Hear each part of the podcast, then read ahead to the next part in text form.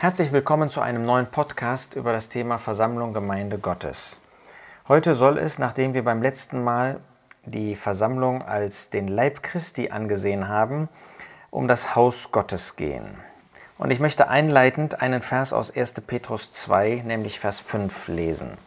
Da heißt es, auch ihr werdet selbst als lebendige Steine aufgebaut, ein geistliches Haus zu einer heiligen Priesterschaft um darzubringen geistliche Schlachtopfer Gott wohlangenehm durch Jesus Christus. Das heißt, wir sehen, dass die Versammlung Gottes in den Augen des Herrn Jesus ein Haus ist. Das ist übrigens auch das Vorkommen, wo der Herr Jesus selbst von der Versammlung spricht. Als er die Versammlung das erste Mal, soweit wir das in den Evangelien finden, eingeführt hat, Matthäus 16, spricht er davon, dass er selbst die Versammlung als ein Haus bauen wird. Er ist der Architekt, der Planer. Er ist derjenige, der die Bautätigkeit ausübt. Er ist derjenige, dem die Versammlung gehört. Alles geht dort von ihm aus. Ein wunderbarer Segen für die Versammlung Gottes, dass er sein Bauwerk hat. Auch dieser Bau wird uns gezeigt nach dem ewigen Ratschluss Gottes, universell. Wir dürfen zum Beispiel in Epheser 2, Vers 21 lesen, dass in ihm, dem Eckstein, der ganze Bau, das Haus Gottes, wohl zusammengefügt wächst zu einem heiligen Tempel. Ja, in einer gewissen Hinsicht ist dieses Haus Gottes erst vollständig, wenn der Herr Jesus die Versammlung entrücken wird. Unter anderem die Versammlung entrücken wird. Auch die alttestamentlich Gläubigen werden dann auferweckt werden und in den Himmel gehen. Aber dann wird auch dieses Bauwerk absolut vollendet sein. In seiner Vollständigkeit wird es herrlich sein. Nun, die Versammlung Gottes ist immer vollständig, wenn sie auf der Erde gesehen wird. Aber unter diesem Gesichtspunkt des Ratschlusses, dann ist dieser Tempel vollendet. Wenn es um die örtliche Versammlung als Haus geht, dann denken wir an 1. Korinther 3, Vers 17 da wird das jetzt negativ formuliert, wenn jemand den Tempel Gottes verdirbt, den wird Gott verderben. Ja, den Tempel Gottes, der ist heilig und solche seid ihr. Da sagt der Apostel Paulus, ihr in Korinth, ihr, die ihr jetzt dort ähm, zusammenlebt als Versammlung Gottes, ihr bildet diese Versammlung Gottes, diesen Tempel und ihr sollt nach den Maßstäben, nach den Belehrungen des Wortes Gottes diesen Tempel, dieses Haus Gottes auch verwirklichen.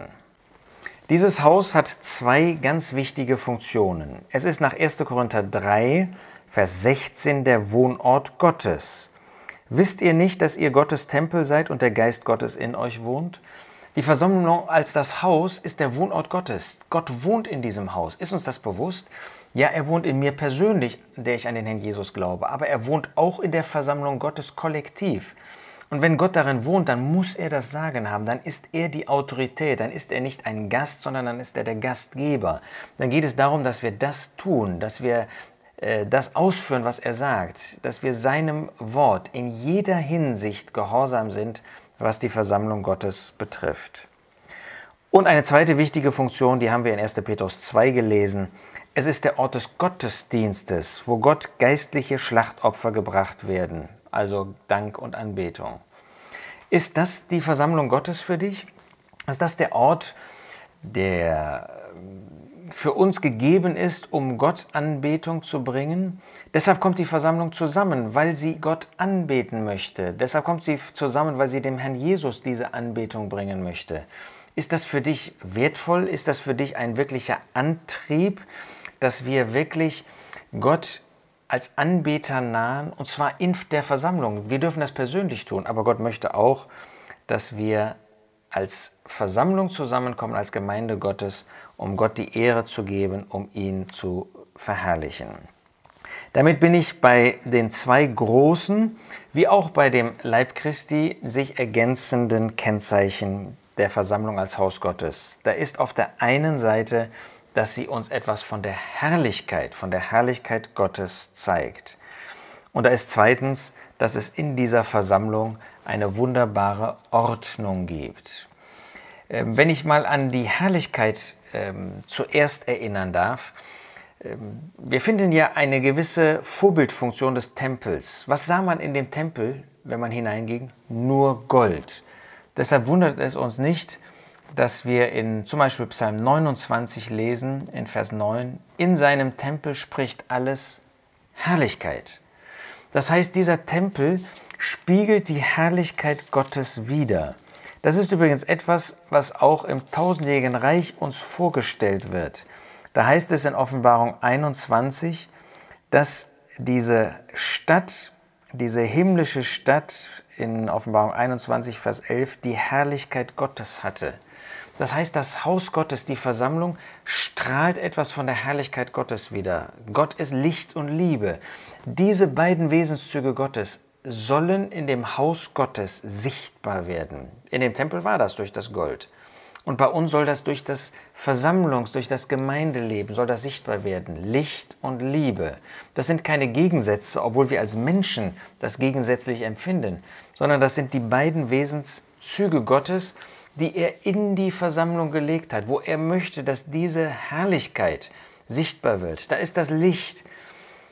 Ihm geziemt Heiligkeit, heißt es in Psalm 93. Das heißt, dem Haus geziemt Heiligkeit, da muss die Heiligkeit Gottes, das Licht muss sichtbar werden, dass das Böse gehasst wird, dass das Böse hinausgetan wird, wenn es von solchen getan wird, wenn solche darin leben, die sich Christen, die sich Brüder nennen. Und zugleich Heiligkeit heißt, dass es eine Zuwendung zu Gott ist, dass die Versammlung für Gott lebt, dass alles, was sie tut, Gott ausgerichtet ist in Gottes Furcht, ihm zur Verherrlichung. Die Herrlichkeit wird sichtbar in der Versammlung, auch die Liebe, dieses Miteinander, wie man miteinander umgeht, wie man den Herrn Jesus liebt als Antwort auf seine Liebe. Die Herrlichkeit Gottes wird in der Versammlung sichtbar, aber auch Zweitens die Ordnung.